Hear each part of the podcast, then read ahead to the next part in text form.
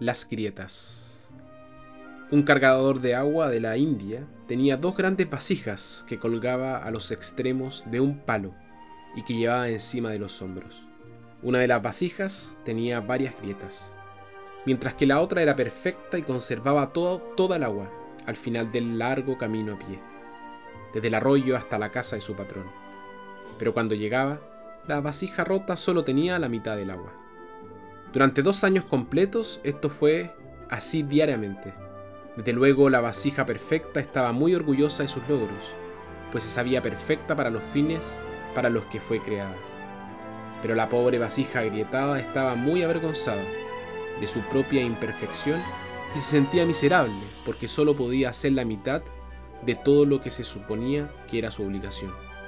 Después de dos años, la tinaja quebrada le habló al aguador diciéndole, Estoy avergonzada y me quiero disculpar contigo porque debido a mis grietas solo puedes entregar la mitad de mi carga y solo obtienes la mitad del valor que deberías recibir. El aguador, apesadumbrado, le dijo compasivamente, Cuando regresemos a la casa, quiero que notes las bellísimas flores que crecen a lo largo del camino. Así lo hizo la tinaja y en efecto vio muchas flores hermosas a lo largo del camino.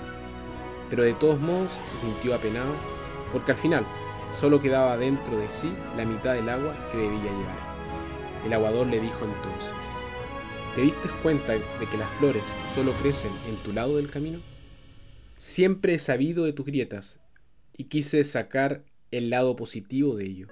Sembré semillas de flores a todo lo largo del camino, por donde vas y todos los días las has regado, y por dos años yo he podido recoger estas flores para decorar el altar de mi maestro. Si no fueras exactamente como eres, con todas tus virtudes y defectos, no hubiera sido posible crear esta belleza. Cada uno de nosotros tiene sus propias grietas, todos somos vasijas agrietadas, pero debemos saber que siempre existe la posibilidad de aprovechar las grietas para obtener buenos resultados.